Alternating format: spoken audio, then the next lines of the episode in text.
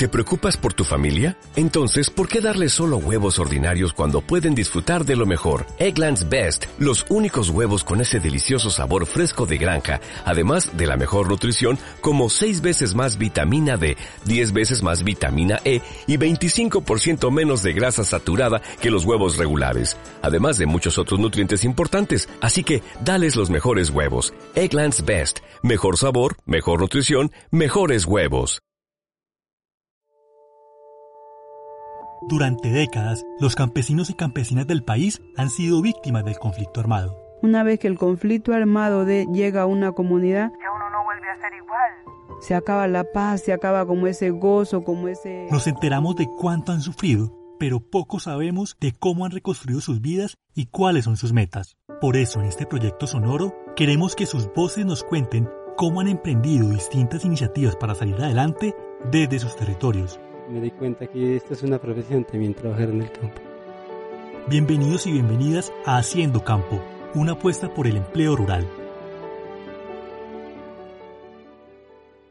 En una época yo no, no pensaba nada, yo lo único que pensaba era en, divertirme, en salir y pues salir del colegio y, no estudié. Y pues mi mamá, ella, eh, ella se sentía triste porque no había estudiado y, pero yo trabajaba con ellos. Y yo decía, yo qué estoy haciendo, si yo, yo tuviera que ser un profesional, yo, porque estoy acá en el campo trabajando. Él es Jonathan Casput, tiene 20 años, vive en la vereda de Cruz de Amarillo, corregimiento de Catambuco, a menos de una hora de Pasto Nariño, en el suroccidente colombiano, y hoy nos contará la decisión que vivido su vida, a la cual debe su porvenir y los sueños que hoy lo acompañan. Mi idea era que mi hijo estudiara una carrera universitaria y que, bueno, él estudiara algo que él que pudiera servirnos también para nosotros los campesinos y él viniera a ponerla en práctica.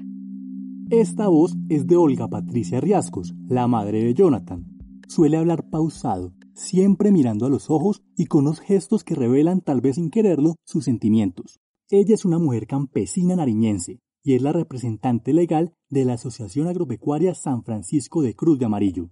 Este detalle será importante más adelante. Recuérdelo. Mm, yo tenía 17 años, estaba en, en décimo. Pues fue muy duro, la verdad. Pues mi mamá me, me apoyó mucho y, o sea, mi mamá me decía, usted tiene mi apoyo y decía ella, ayúdenos aquí en la leche, en las tardes. Y, así lo vamos a ir dando y, y verá que sale adelante. Decía, porque yo me sentía mal, pues yo como le digo, no, no podía pensar nada, no, o sea, yo estaba como, como neutro. Y no era para menos. Jonathan, como muchos otros jóvenes en Colombia, enfrentaba una situación complicada. Y así lo recuerda Olga. Que lo que pasa es que él fue papá a los 17 años. Como yo, decía que él tal vez acabó con su vida ahí, ¿no? En el momento que uno piensa en la desesperación. Pero después me daba cuenta que él es muy responsable porque él me dijo, mami, yo no tengo por qué eh, que usted tenga cargas que son mías. Es mi hijo y yo soy el que tengo que trabajar y responder, no usted. Para cualquier joven, habitante del campo de la ciudad, ser padre a corta edad es difícil. Los planes se transforman, las prioridades cambian y el futuro se hace aún más incierto. Jonathan decidió pausar su sueño de estudiar música y se comprometió a conseguir un trabajo para darle un mejor futuro a su hijo. Primero me estaba trabajando en construcción y como era duro, después me salió un trabajo en estuco y me fui allá. Y mi mamá decía, trabaja acá en el campo, acá nosotros le ayudamos. Y yo pues miraba que, o sea, acá no miraba tantos resultados y allá miraba la plata y... Como él, muchos colombianos y colombianas entre los 14 y los 28 años que viven en zonas rurales ven en las ciudades más oportunidades para generar ingresos y poder tener una vida distinta a la de sus padres y los padres de sus padres. De acuerdo al Censo Nacional Agrícola, esto mismo es el 12% de los 2,6 millones de campesinos y campesinas entre ese mismo rango de edad.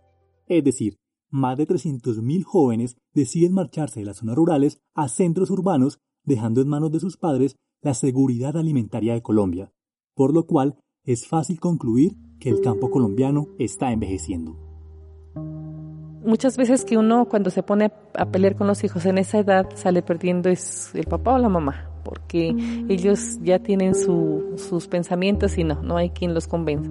Entonces yo lo único que le decía es, mi hijo, haga cuentas si usted le va bien y usted gana más que acá, entonces yo ya no le vuelvo a decir más nada. Pues la verdad mi mamá me, mi mamá me sabía, o sea, me sabía estar en chiste, insiste que, que entre la asociación y, y decía hay hartos beneficios o puede, le podemos adelantar plata o, le hacemos, se le hace préstamos.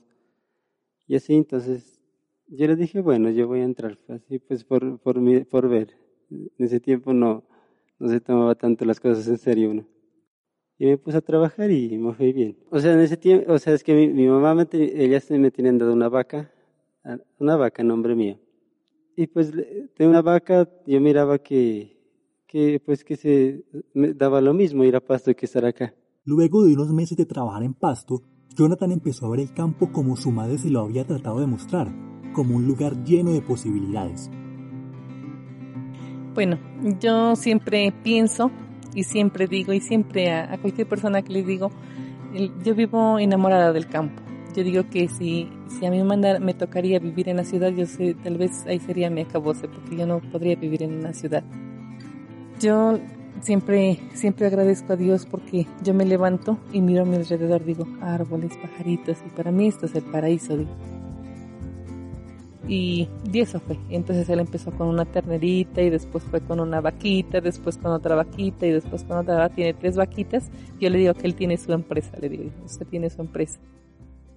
Y al igual que Olga, otros habitantes de Cruz de Amarillo afirman que en el campo se encuentra el bienestar y que pueden tener una calidad de vida que difícilmente tendrían si trabajaran en la ciudad. Así lo piensan Daisy y su esposo, quien prefirió no dar su nombre ambos se vieron forzados a desplazarse de sus territorios, Cruz de Amarillo y el corregimiento de Catambuco respectivamente, por causa del conflicto armado. O sea, yo pienso que vivir en el campo es lo mejor que le puede pasar a uno.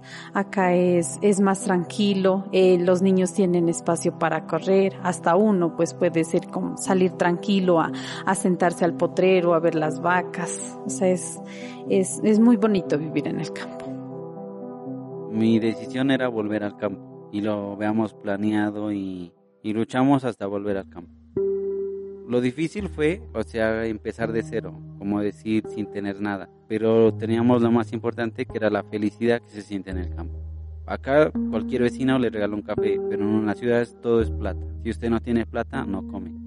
No fue hasta el 2018 que Jonathan se convenció que el campo era la mejor elección y que su madre tenía la razón. Y después encontré la asociación y, gracias a, a mi mamá y a todos me di cuenta que esta es una profesión también, trabajar en el campo. La asociación a la que se refiere Jonathan es en donde comprendió que el trabajo en el campo es una profesión, es la misma que le pedimos recordar al inicio de esta historia. Su nombre es la Asociación Agropecuaria San Francisco de Cruz de Amarillo. Esta es una de las seis organizaciones que participaron en el proyecto piloto de USAID OIM, el cual busca identificar recomendaciones de política pública para el empleo rural y la estabilización socioeconómica de las víctimas del conflicto. Pero dejemos que sea don Agustín Armando Miramá, tesorero de esta organización, quien nos cuente más sobre ella.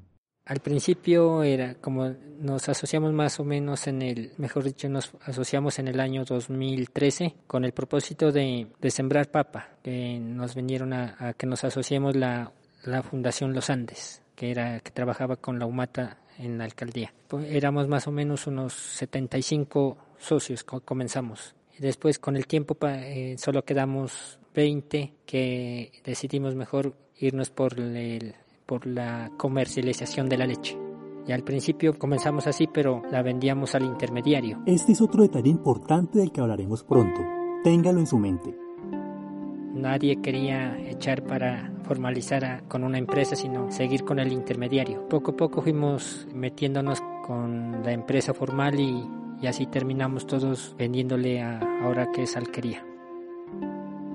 O sea, nosotros nos asociamos como para al principio como para tener unos ahorros, decía uno, pero nunca nos imaginamos que, que no era solo ahorrar, sino que era para mejorar nuestra calidad de vida y capacitarnos eh, tanto en nuestro, como, en nuestro producto como es la leche, pero también capacitarnos intelectualmente a OIM y darle gracias por vernos, gracias a ellos hemos, nos hemos capacitado ya con entidades como el SENA en capacitaciones en cómo hacer el, queso doble crema, arequipe, Esta asociación que cambió el futuro de Jonathan no solo ha logrado beneficiar a sus 23 integrantes, sino que además impactó a la vereda de Cruz de Amarillo. Desde que los socios eh, comenzamos a vender a la empresa formal, el intermediario tuvo la necesidad también, la, la, obligación de aumentarles el precio y él solamente ya venía en la quincena, a tanto les salió el litro y,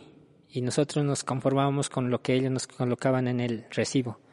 Eh, nosotros no, no colocábamos precios, sino ellos y asociados nos dimos cuenta que, estábamos vendiendo mal nuestro producto, porque el intermediario no nos paga por, si le damos concentrada a la vaca, si la cuidamos más, ellos no nos van a pagar porque no, no recibimos bonificación por eso. El proceso no fue fácil. Como lo dijo Agustín hace algunos minutos, al principio los asociados y las asociadas no le vendían a la empresa formal, sino al intermediario. Este cambio se logró gracias a la visión de una mujer que ya hemos oído anteriormente. No fue tan fácil que, que ya se vendiera, porque al principio solamente vendíamos tres alquería. Después entre ellas siguió Don Agustín, Miramag, y ya, después ya se siguieron ya incluyendo los demás. Es que los intermediarios siempre están como en, en la guerra, ¿no? Que ellos ya miraron que la asociación se iba haciendo como fuerte, entonces ellos les iban subiendo más y nosotros no podíamos. Entonces yo hablé con el doctor Pedro Ramírez, quien es el encargado de alquería aquí en Pasto, y le dije, tengo este problema, tengo este problema y no sé, hay veces que yo ya quiero hasta tirar la toalla ya por esto, porque ya no estoy cansada de tantas darles explicaciones.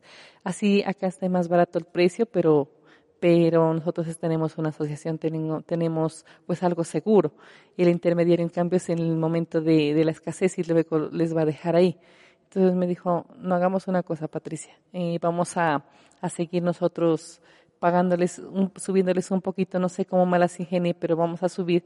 Y ahí fue donde se siguió subiendo el precio y entonces el intermediario no tenía cómo competir. De esta forma, el precio de la leche empezó a regularse en Cruz de Amarillo, beneficiando a otros campesinos y campesinas que no son parte de la asociación y que aún siguen vendiendo su producto a los intermediarios.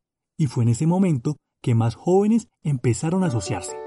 Mm, nosotros eh, con otro compañero eh, nos pusimos la tarea de ayudar a los socios a, certificarnos y a tratar de economizar y buscábamos en internet, por ejemplo, cómo hacer un punto reciclable. Y nos fuimos así por las, personas que querían de verdad certificarse y, y nosotros ya habíamos, nosotros ya, ya habíamos, ya nos habíamos certificado y ya teníamos la idea y, y nos pusimos a ayudarles a los demás a, a ver cómo, cómo quedaba más fácil y que que no les cueste tanto pues la certificada.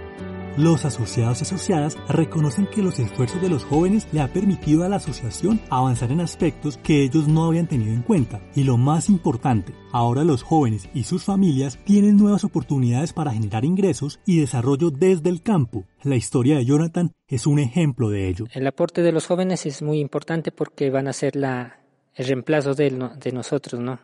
Desde jóvenes nos vamos inculcando que es bueno asociarse, que el, que el campo es también una, una empresa. Nosotros vamos a ser los gerentes, no vamos a necesitar que seamos eh, empleados, sino, sino nosotros formar empresa. Y los jóvenes tienen la capacidad de eso, que van a ser nuestro, nuestro relevo en un futuro. Y con estas palabras de don Agustín Mirama terminamos esta historia. Esperamos que la Asociación de San Francisco de Cruz de Amarillo les haya permitido mirar el campo con otros ojos, que sus aprendizajes y procesos nos ayuden a valorar las iniciativas asociativas de los campesinos y sobre todo a ver las oportunidades del trabajo en la ruralidad. Continúe escuchando esta serie radial y podrá conocer más experiencias sobre el empleo rural en Colombia. Este podcast es posible gracias al generoso apoyo del pueblo de Estados Unidos a través de su Agencia para el Desarrollo Internacional, USAID, y la OIM. Los contenidos son responsabilidad de sus autores y no necesariamente reflejan las opiniones de USAID o el gobierno de Estados Unidos de América.